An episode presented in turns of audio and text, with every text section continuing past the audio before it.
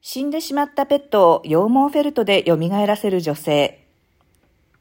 子供の頃からアニメが大好きだった両シスさんは、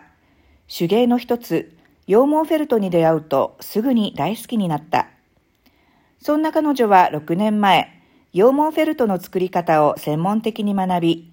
飼っている猫の羊毛フェルトを制作した。それが彼女の処女作という。その後の約半年間、楊さんは羊毛フェルトで様々な動物を作り、腕を磨いていった。そして、ペットを飼っている人から、羊毛フェルトで作品を作ってほしいと頼まれるようになっていった。そうした人の中には、死んでしまったペットの猫や犬の毛を送ってきて、記念のフェルトを作ってほしいと頼む人もいる。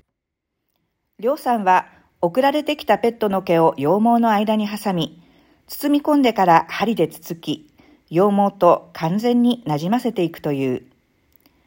ペットと飼い主の間には必ず心打たれるエピソードがあるもの。10年飼っていた犬が死んでしまい、とても思い入れが強かったため、完成した羊毛フェルトを受け取ると、飼い犬が戻ってきたような気持ちになり、涙を流す人もいた、とりょうさん。そして、羊毛フェルトで最も難しいのはそっくりに作ること。私はペットそれぞれの五感の特徴に注目する。